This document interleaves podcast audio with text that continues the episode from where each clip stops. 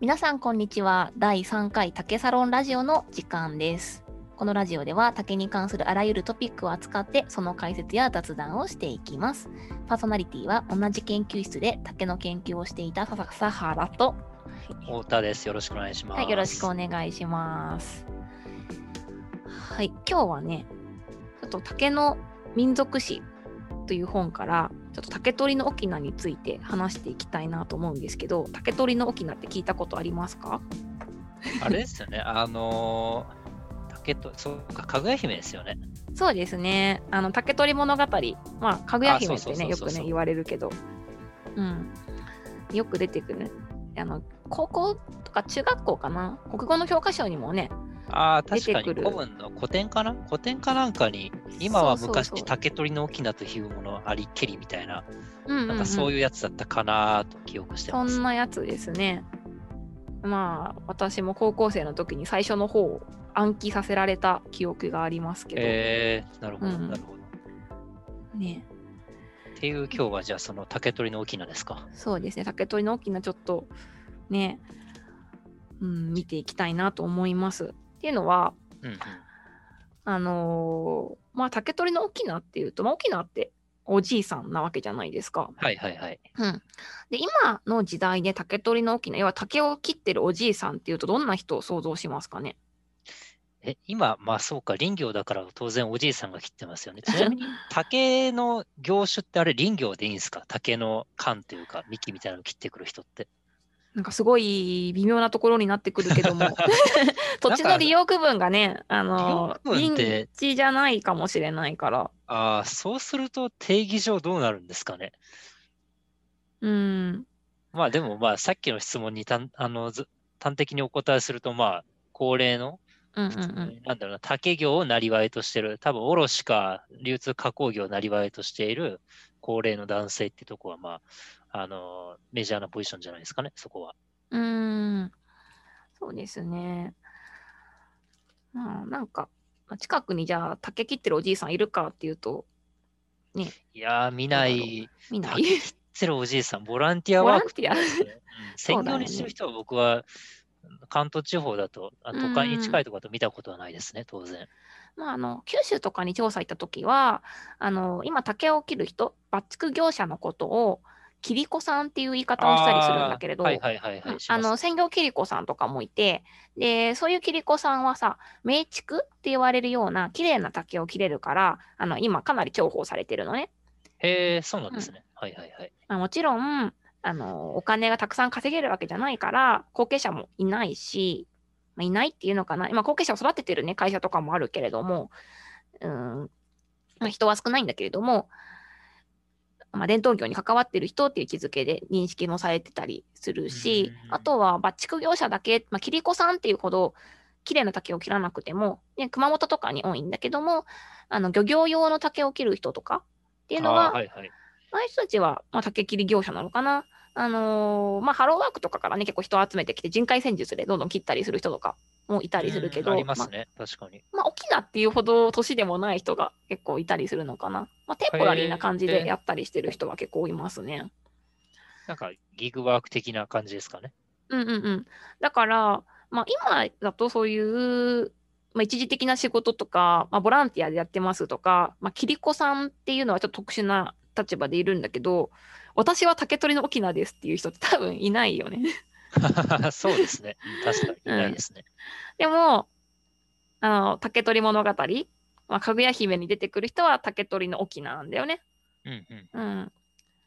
まあ、結構海外とかだとさ、自分の仕事プラス名前で、ね、鍛冶屋のジミーですとかえ、それ RPG のしすぎじゃないですか？いやいや、え、RPG そんななの？むしろ。いや、わかんないですけど、鍛冶屋、鍛冶屋っていないでしょ。鍛冶屋って何ですか？え、鍛冶屋って、鍛冶屋。鍛冶屋はわかりますけど、鍛冶屋さんってそんなに、何、例としてどうなんだろう。鍛冶屋のジミーです。まあいいけど、まあわかりますよ。わ、うん、かります。はいはい、じゃあ、なんか玉ねぎ売りの、なんかサムですみたいなのとか。あのー、なんでそんな一時何その一次産業の方によよるんですか？いや、私もこういう、私は竹取の沖縄ですっていう人は聞いたことがないんだけど、でもアフリカに住んでた時は、結構周りでね、はいはいはい。そういう自分の名前になんか職業名をつける人ってすごい多かったの。ああ、なるほどね。うん。確かにね。うん。なんか、、うんあの、まだ一次産業発達したばかりのところだとね、自分のことを、まあ、名前ももちろんあるんだけど、結構職業とかで表したりする人も多いのかもしれないね。えー日本だと自己紹介の時にあれですよね。自分の、なんか会社の名前は言うけど、うんなんか自分の職業名ってそんなに言わないですよね。まあ最近だと、新しい職業っていうのかな。ああ、なんかプまあログラマーのとかは言いますけど、そうそう、エンジニア多のとかは言うけど。分例えば、なんか三菱商事の鈴木さんがいた時に、商社マンの鈴木ですとは言わないですよね。言わないよね言いますよね。うん。で、まあそういうことから考えていくと、竹取の沖縄っていうのはね、なかなか、まあ、今、興味聞かないなみたいなね、名前になってくるわけなんだけど、いや、なこのおじいさんがね、なんかどういう人なのかなってことを、あの、沖浦さんっていう人が書いた竹の民族史の中では割と考察されてて、ちょっとね、面白かったからね、今日、あの、話していきたいなと思います。わかりました。そうそう、竹取の沖縄は、まあこの本の中ではね、まあ、貧しい人だ、貧民だっていうふうに定義されてるのね。まあ、どうやらそれを言ってるのは、最初に言い出したのは柳田国夫らしいの。あ柳田さん。えっ、と、まあ、彼に言わせると、竹取の沖縄のあの生活っていうのが、まあ、野山に混じりて竹を取りつつ、よろずのことに使いけりってあるように、あの彼は畑を持ってたわけじゃないんだよね。で、商店を持ってたわけじゃないんだよね。で、あのーまあ、かぐや姫の話、まあ、竹取物語の話、全体的に読んでみるとわかるけど、貴族とかも出てくるから、その時代がみんな縄文時代のような生活をしてたわけじゃないことは多分わかると思うの。で、そんな時代に、じゃ畑がありません。で、何かじゃあ、あの大工のような仕事をしてるわけじゃありません。でも毎日の暮らしは、野山に混じりて竹を取りつつっていうことをしてた。まあ、そこが、あの、貧民であるっていうことの表れなんじゃないかっていうふうに柳田国は説いていて、あのーまあ、貴族がいたような時代に、まあ、自分のメインの職業フィールドを持たないで、山に入って、その日必要なものを取ってきて暮らすっていうことをやってたのは、まあ、当時の貧民であり、でかつ言うと、あの、文化人類学的には、そういう暮らしはきっと定住な暮らしではなくて、あの、山家って言われる山の民の暮らしをしてたんじゃないかっていうふうに書かれてるのね。うーんうんこれはなんか江戸時代の死の交渉とかよりももっと前の話ですよね。うん、もっと前の話だね。全然ね。なるほどね。なるほど、なるほど。うん。で、ただまあ参加自体は、まあ、いつぐらいからいたかっていうのは、参加のね、研究してる人、三角カンって人が唯一いるんだけど、日本に。うんうんで、ちょっとその人の話だと、まあちょっとね、いつの時代に参加がいたかはよく分かってないっていうのは結構結論付けられてるところではあるので、ちょっと平安とかの時代にいたかどうかはちょっと分かんないんだけれども、とりあえず、まあ参加と定義されるかどうかは別として、まあ昔からね、集落に定住するのではなくて、山を移動しながら、山のものを使って暮らしてた人たちが、まあ、すごい貧しい人たちで、で、その竹取の沖縄っていうのは、稲作をするお沖縄じゃないわけだから、ねそういう立場だった可能性があるっていうふうに、このね、本の中では考察されてるのね。うんうんうん柳田国夫がね、1934年に出してる論文ね、名前がね、竹切のじじいって論文なんだね。なんかこのジジイっていうのはあれなんですかね。昔だとそんなに、今ジジイってこう罵倒してるみたいに聞こえますけど、これそうでもないんですかね、ジジイっていうのは。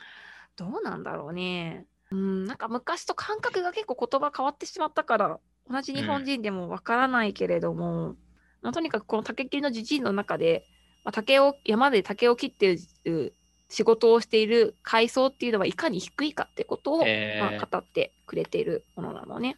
なるほどね。はいはいはい。低い階層の例としてさっき参加って言葉を出したんだけれども、まあ、参加って低い身分だっていうふうにさっきは言ったし、まあ、定住してない山の中をなうろうろと生活しているなんか天狗みたいだよねなんかそういう生活をしているから、まあ、割と人間社会から離れてもう本当に野生の人間って言っちゃいけないけれども、ね、ジャングルの人みたいな印象を持つかもしれないんだけどうんうんただ、当時の人からしたら参加を見つけたら、まあ、話しちゃいけませんよとかそのいうあんまり話交流を持たなかった可能性もあるんだけれどもただその一方でえー文化人類学的には参加の技術っていうのはかなり高いというふうに評価されていて、普段その社会的な生活を営んでいる集落とか町の人とは交流を持たなかったけれども参加の人が竹とか藁を使って物を作る技術がすごい長けていてあの集落に点々と滞在している間に参加の人が物を作ってそれを集落の人と物々交換をして生活を行っていたあんまりその交流をするというよりは物のトレードをする人としては重宝してたっていう風な記述もここの本には書いてあるのね。うーん、まあでもありそうな話ですよね。そうだよねありそうな話の多分、江戸時代の得た日に、にうん属する人も、あの、なめし側の技術とかがすごい発達していたじゃないですか。彼はうん屠殺を主ななりわいとする人が多かったので、まあそういう意味でも多分、なんか世間的には無視されつつ、身分社会からは無視されつつも、多分なくてはならない存在っていう位置づけで、うんうんうんまあ、いたんでしょうね。まあ存在意義はあったんでしょうね。その貴族から見ても。うんうんうんそうだよね。なるほどね。はいはい。だからおじいさんが実はねあの、まあ、山の民だったかもしれないっていうふうに今この本からわかるんだけれども、うーん。まあ最終的にただおじいさんね定住していくんだよねお金持ちになるからね。ああ、その竹取物語、うん竹取物語の中ね。。あのーまあ、おじいさんはまあそういう貧しい身分だったって考察があるよぐらいで終わりなんだけどこの三家っていう身分がさっき言ったようにすごい高い竹の技術があるって言った一方で、あのー竹の民族史っていうこの本をね見ていくといや三家だけが竹の技術を持ってたのか竹編みの技術を持ってたのかって言ったらそういうわけではなくてあの、九州の方にまあ竹の研究とか勉強してたらさ聞いたことあるかもしれないけど妄想地区が入ってきたのって、まあ、いくつか説があるけどそのうち一つに鹿児島から入ってきたっていう風な説があるじゃないですか。あの、長岡京説じゃない方のやつですか？あー長岡京説京都の長岡京説 鹿児島説沖縄説の3つがあるよねありますね。はいはいは大い。別すると。はい。もしかしたらその他にもあるのかもしれないけど。ね、であの鹿児島説はいはい。で私は結構面白いなと思ってるんだけどこれ浜田はじめさんって人が書いた鹿児島の竹に関する本に書いてあるんだけどそのそもそもはい鹿児島のカゴっていう漢字はもともとバスケットのカゴっていう漢字だったんだけど、まあ、今はその漢字が鹿児島今の鹿児島っていうふうに表されてるみたいな言い方があってじゃあなんでそのバスケットの鹿児島だったのかっていうともともと鹿児島は東南アジアの方からあのハヤト族って、まあ、言われている民族の人ポリネシアン系の人たちがカゴに乗ってやってきてであのーまあ、九州の方で定住したと。で、その時そに、いれは神話の域は出ないのか、それともや、ある程度？もうかなり神話だと思うけど、説としては面白いなって思ってて。で、こっからが、その、まあ、隼人族が、はいはい。あの、まあ、参加とは違うよってことを、まあ、説明していく過程に入るんだけど、その隼人族は、その竹で作ったカゴに乗ってやってきて、九州に定住しますと。で、彼らは、やっぱカゴでの、船でね、乗ってこ、船というか、カゴに乗ってこれる、乗ってこれるっていうのかな？竹でカゴを編んで、それに乗ってくるぐらいの竹の加工技術があったわけだから、竹の加工とか竹を育てるってことに長けてたんだよね。だから九州で、その竹、妄想地区をどんどん植えて、育てて、で、あの日本の人たちにあ竹とまあそれこそ参加と同じように竹と物をトレードしたりしてどんどんどんどん勢力を広げていきましたと。で、その隼人族の竹の技術っていうのは日本の都当時の京都とか、まあ、長岡京とかもあるのかな、まあそのまあ、西の方の都にも、まあ、九州の方に竹の加工技術すごい人がいるらしいっていうことが、まあ噂で広まっていってで隼人族は都に買われていくんだよね。で都に買われていって天皇のための物品を竹で編むようになってでそれが今も、まあ、正倉院に寄贈されているっていうふうに、まあ、鹿児島の竹の歴史の本には書いてあったんだけどまあちょっとね、あのー、眉唾なところもある一方でこれがそういう説を考えたら傘下の人たちってその結構排他的な身分ではい竹の技術があったんだけど、その一方で貴族に要は可愛がられた隼人族の末裔っていうのが高い身分だよねある意味。まあ貴族に買われたとはいえ。あそはいうそうそう。それはその状態で高い竹の技術を持ってたわけだからじゃあ今の、あのーまあ、日本で伝統産業と言われる竹編みってどっちが源流なのっていうとよく分かりにくいところもあるああ、なるほどね。今のストーリーを結構組み立てると例えば別府竹細工みたいなあの綺麗なものは隼人族系、まあ、別府ってそもそもうん九州だしであそうですねの美濃とか受けとか農業関係は傘下なのかなみたいなことも想像はできるけど、まあ、ちょっと分かんないよねみたいな。うん、多分両方でしょうね。なんかうん単一の源流に求めるのは結構無理がある気がして、うん多分その九州地方、関東地方でも多分竹のものとか使ってたわけじゃないですか。うんうんうんうんなんかそれをだからその隼人族1個にまとめるのは結構無理があるし、うんうん逆にそのなんか三箇州の人がその九州の綺麗なもの作れるかっていうと多分その材とかも結構しょっぱいもの使ったりもすると思うんで、多分うん献上品が作れるかっていうとノーじゃないですか。うんうんであとはまあ三箇州も多分そのある一定の地域じゃなくて日本各地にいるはずですよね。その材っていう,、うんうん便便利な材である竹が日本中にある限り。だから多分、まあその同時多発的にいろいろあったんじゃないかなっていうなんかあんまり面白くない結論じゃないですか。なんか私は割とその隼人族の一部が参加になったんじゃないかなとかいう妄想もできるなとは思ってますけどね。なるほどね。九州から来るかな。でも分かんないい。んですよね。それも結局、隼人族が来た時期っていうのも曖昧だし、参加のが先かもしれないし、ね、分からないけれども。ただ、あのーまあ、隼人族がどこまで本当かはさておき、実際に今、まあ、竹加工している編み物とか、建造物とか見ると、まあ、ポリネシアンの方から隼人族が来たっていうのは間違いはなさそうで、実際にインドネシアとかの竹加工技術、まあ、竹加工品と日本の竹加工品は割と似てるっていうふうにはね、言われてるね。うーんうんなるほどね。そうそうそう。それは文化人類学の、あの、まあ、沖浦さんとかではなくて、あ名前忘れちゃったけど、紅葉樹、なんだっけ？紅葉樹なんたら？名前が出てこない。うん。はいはい。商商用樹林文化圏だっけな？ああ、はいはいはい、はいうんうんなるほどね。そうそうそう。その、そういう学説があるんだけど、東南アジアと、まあ、日本の西日本と東南アジアと、あと、まあ、中国の雲南省と、あとインドの、えーとうん東の方の半月型のエリアっていうのが同じような植生エリアで、でそこのエリアっていうのは、あのまあ、同じような文化圏を築いてるよっていうふうに言われてるんだけど、まあ、それはそこの間で人の交流、出入りがあったわけだし、あと植生も似てたから同じ文化が築かれたっていう学説なんだけど、まあ、実際そこと竹も似てるところがあって。マダケってアジア圏ってあ日本特産だったかなって記憶してるんですけど、あんま関係ないんですか？どうなんだろう竹の種類って利用とそこまで関係あるのかな？食べる食べないとか出てくるかも妄想しれないけど。地区とマダケでもだいぶ違うじゃないですか。ん妄想地区バリアなくて、肥後ができないとかよく言いますよね。だからそうするとなんか、だいぶ違ったりもして、あとは国内でも多分、まあ当然、成平岳とかそんな使わないかもしれないけど、うんうんなんかマダケと八区でもそれこそ使われ方違うと思いますし、うんなんか、そこの差分って結構ビビットに効いてくるんじゃないかなと思うんですよね。だから僕はなんか、早時計よりも、なんか土着の参加州に近い民族が、なんか同時多発的にその地域で生える竹、まあそれこそ、まあ、竹っていうか笹かもしれないですし、うんなんかそれをうまく使った方がなんか納得できるなと思って話を聞いていました。ああ。まあ、このみ文化人類学系ね、どういうふうにけけ研究するのか興味はあるからいっぱい本は読んでるんだけど、ちょっとね、調査手法が私も分かってないところはあるんだけどさ。うーん、なんかね、言論的に支持できるのがあったらね、発表してたら面白いかもしれないね。まあ、結論が出ないのはこういうの、まあ僕人類学者じゃないんで何とも言えないですけど、なんかこうやって雑談してるぐらいが一番楽しいのかもしれないです、ね。まあまあまあ確かにねだって、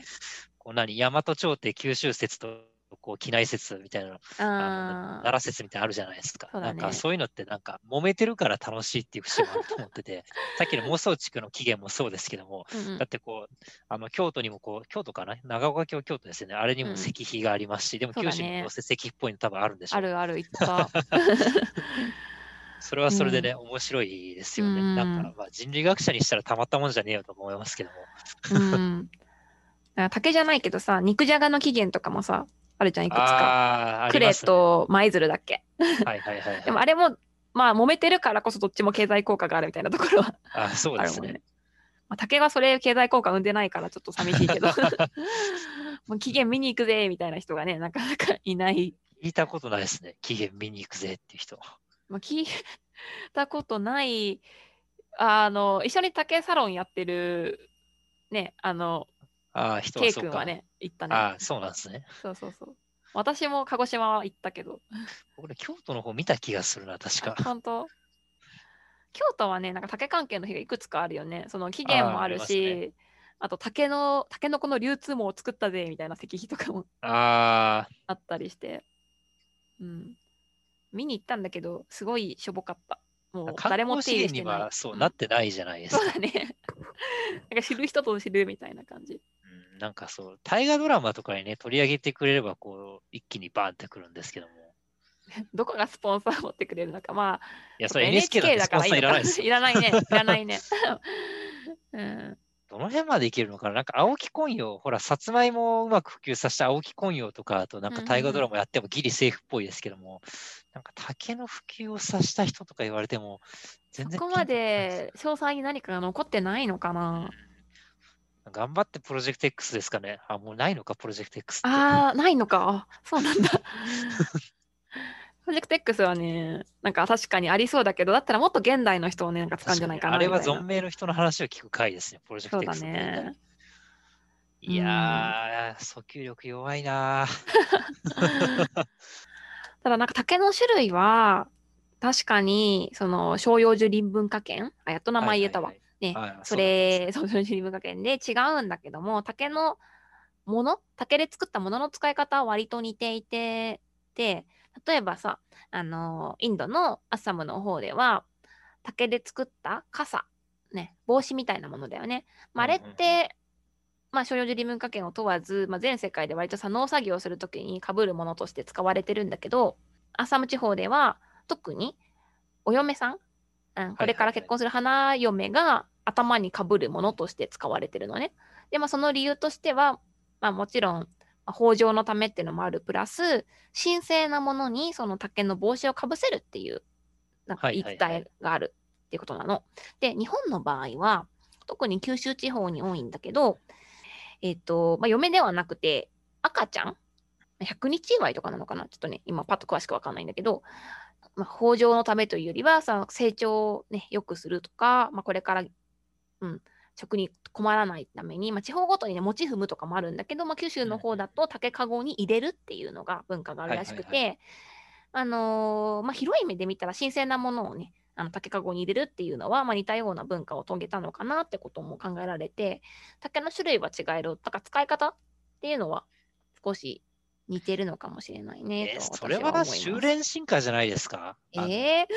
修練進化。一応説明すると、あの、ほら、トンボと、あのトンボと鳥はどっちも羽を持ってるけど、全然もう由来が違うよっていう、あの、あれですけど、修練進化って。それは僕、修練進化だと思いますけどね。うーん。なんかありそうじゃないですか。どっちもなんか、若い子とかお嫁さんになんかそういう竹、なんか防御のために竹をつけるみたいなのって。うんで、なんか竹が青くて神聖があるっていうのをなんかぼーっと見てたらなんかそんな気もしそうな気がするじゃないですか。うんこの地うんうん方でも。まあ、成長が早いからね。でしょ？そうそう。なんかその物性を踏まえると、なんか別に同時多発的にいろんな地方で起こっても全然おかしくないし、いやなんかどっちもそのなんかお嫁さんが行くときにかぶせる、しかもなんかやり方も七五三になんかくくるとかが決まってれば、陰陽師的なやり方が決まってれば、うんあ、まあ、それはまあ、同じ話ですよねってなりますけども、なんか、なんかそれっぽい縁起の良さぐらいでくくっちゃうと、僕は修練進化かなとあ思いますね。あ、なるほど。ね、これもね、定かではないんだけど、うんあのーまあ、前読んだ本では、私もちょっと違うんじゃないかなと思いつつ、でも言われると、あ確かに神聖なものって考えもあるのか、みたいなので、ちょっとどういう気持ちの持ってき方をすればいいのか分からずに 読んでたけど、あちょっと似てる文化なんじゃないのか、みたいな考察がされて似ては、似てはいますよ。似てはいるんですけどね。ね。まあ、なんか最初にでもね、竹が出てくる話って、今、竹取物語使ったけど、日本書紀が最初になるのかな、日本だと。え？いや、でも多分、日本、物語ですか？物語？うーん。物語、僕全然その辺明るくないんですけども、大体なんか最初の、日本最初の物語とか詩集みたいなのに、竹の話って絶対載ってるんじゃないですかね？あ生活にうんそうだねまあ、日本日本書紀が多分最初に出てくくるあ、じゃあそれじゃないですか。ね何の話をしてるかは知らないですけど。あ、本当。まずよく最初に出てくるのが、えーこの花咲夜姫か何かが、ああ、はいはいはい。あのへそのを切るときに竹のヘラを使ったっていうのが出てくるのと、あと、なんかイザナギとイザナミかな？えっと、はいはいはい女性の方がイザナミだよね。えーその彼女がまあ、亡くなって、で、まあ、黄泉の国に行っちゃうんだけど、その黄泉の国にその彼女を連れ戻しに、えーイザナギが行くのか？で、行ったんだけど、もう彼、彼女は魔女化してしまっていて、で、襲ってくるのね。で、襲ってくる、その魔女に向かって、イザナギが頭に刺していたかんざしを投げたら、そのかんざしがたまたま竹で、えなんか地面に刺さって地面に刺さったところからタケノコがニョキニョキニョキニョキって生えてきてで魔女がそれをむしゃむしゃ食べてる間にイザナギは逃げましたみたいな話が 確かあったの。ー、えー、はいはいはい。うん、今のはかなり要約したんだけどで、まあ、そういう話があるから、まあ、それが最初だなって思ってまあ神話だからさ すごいファンタジー感強いんだけどでも昔からさそれ聞けばさあまあかんざしとかへその緒切るとかに使ってたっていうのもわかるし、はいはいはいはい。あとは、まあ、かんざしを刺してタケノコが伸びてくるっていうのがどこまでファンタジー要素なのかわかんないけど刺し木とも捉えられるなとは思ってる。うん。でもその刺し木があるってことはさその竹って熱帯性だよねって思うんだよね。ああ、なるほどね。はいはいはい、はい。そうそうそう。まあ、日本神日本の神話なんだけど竹の缶を刺してタケノコがすぐ生えてくるってまあ妄想竹とか、まあ、妄想竹はないけども、まあ、マダケか日本に昔あったなマダケとハッチクってどうなんだろうね。缶刺してタケノコすぐ生えてくるのかな。いや、生えてこないですね。生えてこないよ。ね。一般にその竹林でやるのは、その竹林で例えば、そうだな、A 地点から B 地点、A 地点に竹が生えてて、B 地点に移したいときは、根っこごと結構ごっそり、根っこと上の葉っぱがついてる立派な親だけを取ってきて、うんうん。まあ、それを植え付けるという形なんで、あー。それって挿し木なのかな？だからなんかね、それ英語で言うとカッティングになる気もするんだけど、でも、はい多分、話の描写からして頭に地下系さしてないじゃん、きっと。ああ、そうですね。まあ、せめて枝とか 缶の一部とかなわけじゃん。ってことは、それを刺してタケノコが生えてくるってことは、え、ちょっと待って、イザナギとイザナミって、え本当に日本にいたんですか？みたいな。なんか誰かに怒られそうな発言ですね。あー、ごめんなさい。い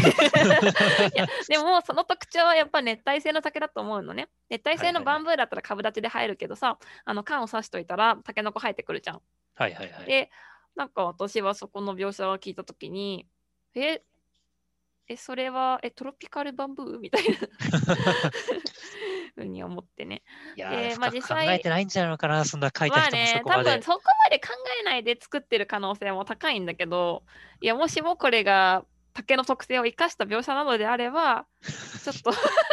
違うなーって生かしてないと思う。生かしてないかな。普通にタケノコを見て、なんか節がこう、節が何、うにょうにょしてるじゃないですか、タケノコって。まあ、イメージ的にまあ、置いといたらデカランベっつって、こあう、それだけだともう考えすぎだと思うけどな。ーね、でもタケノコはね、やっぱり東南アジアでもさ、ああのアジアでもさ、食べるからさ、はいはいはい。さ竹を刺して生えてきて食べるっていうのはもう合点承知で分かるよっていうふうに思うんだけどだ日本神話でそれっていうのはちょっと引っかかった。なるほど、ね。イチャモンつけましいみたいになっちゃった。竹の民族史はこれ、あこの本ですけども、うんうん竹の研究者はこうみんな持ってるけど、多分こう普通の人に全く流通してない本の一つですよね。あーところがどっこいなんですよね。あの2年くらい前に新装版出たんですよ。え、そうなんですかこれ？そうだよへー でもどうなんだろう誰が買ってるのかとか分かんないんだけど私の周りで新装版買いましたって言った人はあそのさっきも出したあの竹サロンの K 君は買ったって言ってたけどへー私はえそれ内容って変わってるの？って聞いたらあ前のと変わってないみたいですって言ってたからあじゃあ買ってないんだけどね なるほどね。そうそうそうそうだ前のがもう絶版になってるからあ、これ絶版なんだ。なるほどね。はいは多いはい。分新しく新装版で表紙に写真があるようなへー出てるみたい。うん、売れてるのかどうかはさておきって感じ。いや、今日何の話しようかってしたときに、こう、スッと出てきたじゃないですか、お互いに。出てきたね。あ持ってんだなーって思って。い嫌だね、こういう。や、多分ね、工学系の人だとそういうことには絶対ならないじゃないですか。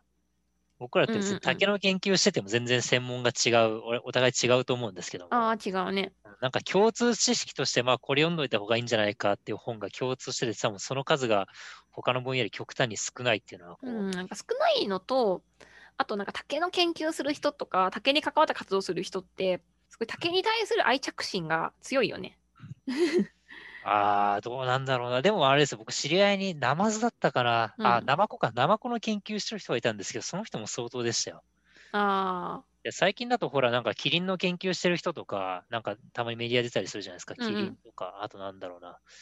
なマンボウとか？そうそうそうそう。特定のものを研究してる人、多分ね、愛着はみんな強くなると思うんですよ。そうだね。研究するってう。いうめなんか視点で見たらそれってどうなのって思うところもあるけどね。なんかあんまり愛着もしすぎるとさ結構竹に関してネガティブな結果とかばっか出ちゃうとさなんか辛いよね。それはまあみんな割り切る、どうなんだろう、割り切るのか。僕は別にでも、なんか竹が全部なくなってもまあしょうがねえかなっていう気もしますけどね。うん、なんか多分我々はまだちょっと、まあ、修論とかにしても竹で関わってきたっていう意味でそういうふうに言えるんだけどはいはい、はい。竹の集まりとか実際やりますでそこで竹は駆逐した方がいいという結論になりましたみたいなことを、まあ、今適当だけど言ったとしたら聞いてくれる人って研究者だけなわけじゃないじゃんまあそうですね集。まりって。えなんかやっぱりこっちも人間だからちょっといいこと言ってあげたいなでも言えないなみたいなもどかしさは感じるな。なるほど、まあ、言わないんだけどね。まあ、時々まあ原理原理主義みたいな人いますからね。うんうんうん。あの、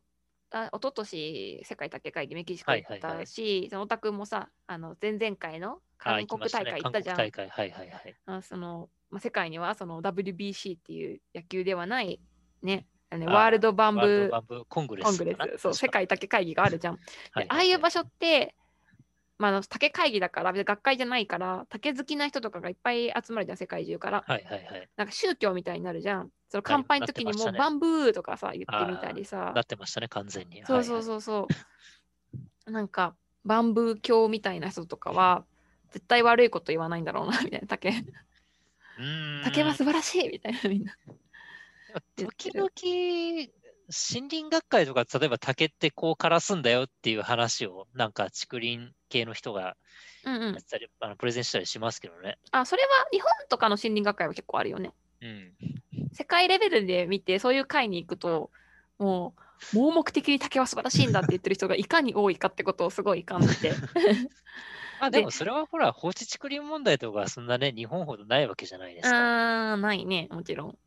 うん、例えばそうだな、えーっと、サンマ素晴らしいって言っても、ああ、そうだねってなるじゃないですか。別に僕らサンマ買いとかは別にないわけですし、だから多分海外だとなんか手放しに竹最高って言ってても多分誰も文句が出ない社会なんですよ、それは。うーんまあ、そういうバックグラウンドがだいぶ違うのかなと、なんか最近思いますね。あーでも結構竹が生えてない地域の人例えばアメリカとかヨーロッパとかの人が竹って素晴らしいって結構言ってるのを見るとすごい複雑な気持ちになってじゃああなたたちが使ってる竹製品ってどっから来てるのみたいなことを考えたら結構遡っちゃう、なるほどね。ねはいはいはい。インドとか中国とかでで結構安価なものを売ってるじゃん。でもちろんインドとかた中国とかは竹の生産量はすごいあるしあの、まあ、竹をみんなが使ってくれるから労働者とかもね増えてるわけなんだけどなんか大量生産することによってインドとかだったらさ日本と逆であの生産のために竹林増やそうとしてるじゃんどんどんどんどんああ、そうですね。うんはいはい。まあ、今この竹ブームが一過性で終わらなければいいけれど例えば今は環境にいいのは竹です成長がいいのは竹です竹は CO2 固定するんですってヨーロッパで騒がれてるけどそのブームが違うところに行った瞬間に今ガンガン中国やインドで作ってる竹林とか竹産業に関わる人ってなんか路頭に迷っちゃうなって思うと複雑な。感じはしますねなるほど。なるほどまあ、先進国に振り回される、そうそうそうそうえー発展途上国みたいな、まあ、ありがちな図まあ、ありがちなね、これまでだっていろんなものでそれ起きてきたでしょみたいな、ね。はいはいはい。うん、気はするんだけど、まあ、でも今はねあの脱プラとか言ってるから結構竹にね着目されてるよね。なんで竹なんですかねなんかユーカリとか、なんかアカシアとか、ああいう早いやつでできないのかなあ竹使う意味ないと思うんだけどな。なんかねユーカリねアフリカの時も90年代とかに緑化のために大量にユーカリ植えてたのね。植えましたね。はいはだい。けどなんかその結果あの地下から水を吸い上げすぎちゃってあの住民が水不足になってへえ、そう。今現在アフリカの、まあ、まあケニアとかでは結構アフリもうユーカリ植えないようにしてる。それ、竹も一緒では、あれ、蒸散量すごいですよ、竹も。うん。ただ、その根茎の発達が違うんじゃない？竹は表面じゃん。ユーカリ結構下まで行くんですか？結構下まで行く。ああ、そうなんだ。うんなるほどね。なるほどね。竹はそうですね。行っても何、数メートルとかって言いますもんね。うん。だから、まあ、アフリカって乾燥してるイメージもあるけど、雨季と乾季しかないからさ、雨季ってすごい水がこう洪水になるレベルで雨降るのね。で、その土砂流出を防ぐために川の近くに竹を植えたりとか結構アフリカでしてるんだけど、まあ、それはすごい納得がいくしう、ーん。うんまあ、もちろんね、管理によっては、その、竹林ごと流れちゃうかもしれないけど、まあ、株立ちだから竹林っていうか、はいまあ、さておき。まあ、でも、うん、う寒気ももちろんね、緑は青々としてるわけだから、ユーカリと比べて、あの住民の水を阻害することはないって結論なんじゃないかな、今のところは。えー、なるほどね。なんか僕はエビデンスがあるのか不安ですけどね。竹いいじゃんそうそうそうそう結構さ、あの海外の NGO とかがどんどんアフリカで竹植えてるの、私はすごい気になるのは、アフリカって自生の竹もあるじゃん。ゴリラとかがはいはい食べたりしてるやつ。ありますね。でも、それ使わないで、なんかインド産の竹めっちゃ使ってるの。えなんえーでそっち行く？みたいなのすごい思う。そういうのってなんか発展途上国だとその植生の議論とかあんましないんですか？日本だとまあ最近2020は年現在だとすごい議論するじさゃないですか。れてるけど、でも、まあ、どうしてもお金を出すところの方が強いもんね。うーん現状としてねただまあユーカリだけじゃなくて他のまあジャトロファっていう木とかも結構外国産のものだけど成長が早いもう新炭材としていい材になるみたいな感じで昔ガンガンガンガンケニア植えられてでその結果として実生の植生を阻害するとかで今ガンガンガンガン駆逐するっていうなんか無駄なことを何回も何回も繰り返しててで今は2015年ぐらいからはガンガン竹植えてるっていう段階になってるからこれ歴史は繰り返すになったらどうするのみたいな すごい思うけどせめて実生の竹使えばまあそこまで実生なんかね食地域の植生阻害するってことはなくなるとは思うんだけどね。まあまだ外来種よりマシ程度だと思いますけどね。うん、いや、だって国内でもなんか左の里山のやつ、右の里山に植えたら全然変わっちゃうじゃないですか。そうだね。うんまあ、でもそもそも国にないものを植えてるからさそれはまあまあ問題外だと思問います。題外だよね。まあなんかちょっとそんな感じになってるよね。うーんとでそうそうだからヨーロッパでねな竹が流行ってるよっていう話からちょっとね、最近のニュースを持ってこようかなと思ってたんだけど、ヨーロッパあれですね、竹だったかなんかうんうん誰かの民家で竹を生やしてそれが横の家に行ってさあ大変みたいなニュースが いやーそれは日本みたいなことが起きてるってことだね。そうそうそうそう、あるあるあるだなぁと思って。うん。えヨーロッパで竹植えるってことはちゃんと管理しそうなんだけどね。しないんだね、意ああ、いや、し。てないですよ。だってほら、ミントとかドクダミと一緒で、こう園芸種だ、綺麗だっつって植えて、こう、バッコしちゃうみたいなパターンあ有史以来そうなんだもう延々繰り返されてるじゃないですか。あ、うんうんうんうん。なんか、去年のニュースか。愚かな人間たちみたいな話ばっかりしてしまって。竹に駆逐されるぞって。うん。なんかね、学部生の時かな、あの、国立公園に遊びに行ったことがあるんだけど、尾瀬に。はいはい。なんかその時に、尾瀬のレンジャーさんに言われた言葉がすごい印象に残ってて、はい。ああなたたちは植物の目的を知っていますかって言われて、レポートしてたら、植物の目的は小さくてもみんな世界侵略をすること、世界征服をすることですよ、みたいなことを言ってて。うん。まあ、だからあの彼らはどんどんどんどん増えようとしているから人が植えたんだったら自分で管理しないともう征服されますよみたいなことを言ってたの、ね まあ、竹はめちゃくちゃそれをね頑張ってるよねです。よね。うん。うん。まあ、天然状態だったらね一種じゃなくていろんなのと共存しながらみんなで世界征服なんだろうけど。あの2017はいはい。年、18年か。2018年か前回の世界竹会議はい。行ってて、で、今年は、今年というか去年台湾であるはずが中止になっちゃったけど、まあ、おとその前回の竹会議の時に結構世界的に着目されてたのが、まあ、竹をなんか建材として使ったり、芸術的な目的で使ったりとかするやつだったのね。で、あとは、あの、まあ、プラスチックの代わりになりますよっていうので、竹の、竹ファイバーを加工して作ったプラスチックみたいなやつ、竹ファイバーのコップとか、ああ、そうん。の竹を材を切り出し材じゃなくて、その一回繊維に溶かした後にもう一回再形成するっていそうそうそうそうそうそう、はい。それが流行ってて、まあ、あとは竹の素材を生かしてるやつだったら、竹ストローとか当時はね、はいはい。こう、もらったりもしたんだけど、ああ、これから世界に流行るよって言われて何ですか、うん。それは。竹ストローは、一回繊維にしてストロー、プラスチックみたいな再刻をしてるのか、あるいはこう、何、足みたいなやつをこう強引にストローとして使ってるのかっていうと、私が見て、見たりもらったりしたのは、その後者の方で、足みたいな方だった。えー、それ味変わんないですか？食べ物の飲み物か。味はあんまり気にならなかったんだけど、なんか内側ちゃんと洗えないから、不衛生じゃないかって思った。え、それ再利用前提なんですか？竹ストローって。再利用できるっていうのをプレゼンで聞いたんだけど、無理だろうんちょっと無理があるなって私も思ったう。ね まあ。煮沸消毒を想定してるのか、あるいは研究室持ち込んでオートクレープ、その97度圧力2みたいな、そういうやつ。一般家庭でできないじゃん。でも最近は竹の歯磨き、歯磨き、歯ブラシか、歯ブラシとかはい流行ってるね、ネットで見てる限り。あとインドの企業家が竹タンブラー作ってみたりとか。ああ、まあ、ありますよね。あうん、竹のアイテムあんまり嫌いじゃないけど、実用性がね、やっぱりね、プラスチックすごいですからね、金属とか。床もね、フローリング材の合板とかだとまあいいっちゃいいかなと思いますけど、うん。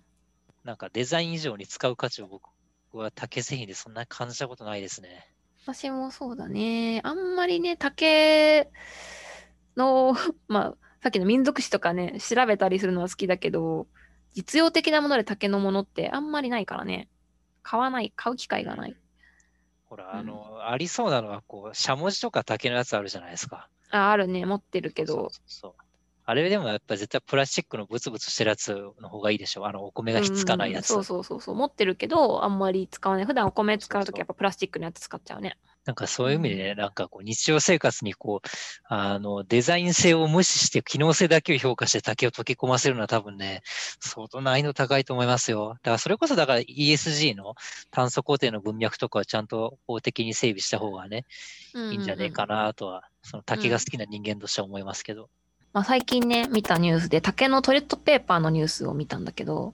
ああ、はいはいはい。で今までの話の流れからね、あの竹の製品が流行ってるっていう風に今話していましたが、えっとね、タイトルがね、トイレットペーパーから暮らしと消費にサステイナブルな変革を竹で作ったトイレットペーパーの定期便サービス、バンブーロール。で、内容は、おかえり株式会社は竹で作ったトイレットペーパーの定期便サービス、バンブーロールを開始することを発表いたします。バンブーロールは原材料を竹100%とするトイレットペーパーを定期便で家までお届けするトイレットペーパーのサブスクリプションサービスです。4人家族で1ヶ月に1箱を目安に18ロールを1箱に詰めてお好きな頻度でお届けします。で特徴が4つあります。え特徴1、生育が非常に早い草である竹だけで作りました。木は生木になるまで10年以上かかるところ、竹は地下茎から毎年タケノコとして、え芽が出て、約3ヶ月で10メートル以上に成長することもあり、3年程度で成畜となります。特徴に漂白剤を使用しないナチュラルな色合いの漂白、体に優しいトイレットペーパーです。えー特徴3、プラスチックフリーのリサイクル段ボールパッケージでお届けします。えー特徴4、定期便で届けます。残ったロール数や使用量を意識することで、なくなったら買う生活から節約できます。はい。で、えーこの商品は、1箱18ロール入りで定価、えー定期便で1箱1800円税込みだそうです。うん。うん。まあニュース聞いてて思ったのは、竹って草なのかってとこまず多分気になったと思うんですけど。そうだね。まあなんかまたこれ、毎回の議論になっちゃうけれども、うん。まあ、竹は、このニュースでは草というふうに使われてたね。まあ、あとね、うん草、草、あー草っちゃ、まあ、草といえば、ほら、幹というか、缶が緑だから、まあ、草っぽいんですけどね。僕は草派ですよ、どっちかっていうと。うん。まあ、これは今は議論しないとこ。あやめときましょうか。やめときましょでもう一個気になったのう。が、うんなんか3ヶ月で10メートル以上に成長することもある。まあ、それはあるんですけども、なんか3年程度でこう成、成畜っていうものかな？なんか成人の竹になりますって書いてあるんですけど、なんか成長した竹の定義って何なんだろうなと思って、1年でなるじゃないですか、竹って。うん。伸びるだけだったら、もそううそうそうそう3年もいらないね。1でしょ？年でいいよね。で、このことから導き出した、なんかこの記事を書いた人は竹のこと分かってるのかなっていうのは若干心配になりましたね。なんか草、草って断言したり、こう、なんか3年で成長しますみたいな。あと3ヶ月で10メートル以上ってあんまりこういう表現しないじゃないですか。なんか、なんだろうな。1日で1メートル以上伸びますとかってよく言いますけども、うんうんうん。なんか、結構やんわりとして。やんわりとして、うん。うん、それはね、まあでも、さっきも言ったけど、世界で今竹の製品流行ってるし、使ってる人も増えてるし、着目されてるって言うけど、うんうん。多分あのエンドユーザーの大半がこういう感覚で竹のもの使ってるんだろうなってのはよくわかるよね。まあね、それはね、ううん。ん、なんとなく環境に良さそう、なんとなくエコだなみたいそうそうそう、知識のね、乖離はまあ、まあ、やむを得ないんですけどね、どんな領域でも。あとはね、もう一個気になったのはね、あのー結構高いなと思って、な。そうだね。ワンロール100円じゃないですか。これなんかどんくらい大きいロールが届くかわかんないんですけども、標準的なロールのトイレットペーパー豆腐考えると、大体倍ぐらいするんですよね。うん、すごい高い。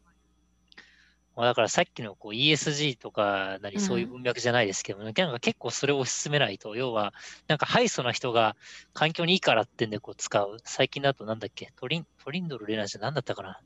なんかそういうこうハーフの人が環境啓蒙活動とかしてたじゃないですか。あ、そうなんだ。そうそうそうそう。なんかそういうね、あのーなんかそういう啓蒙活動は多分ね、もっとしなきゃいけないんですよね。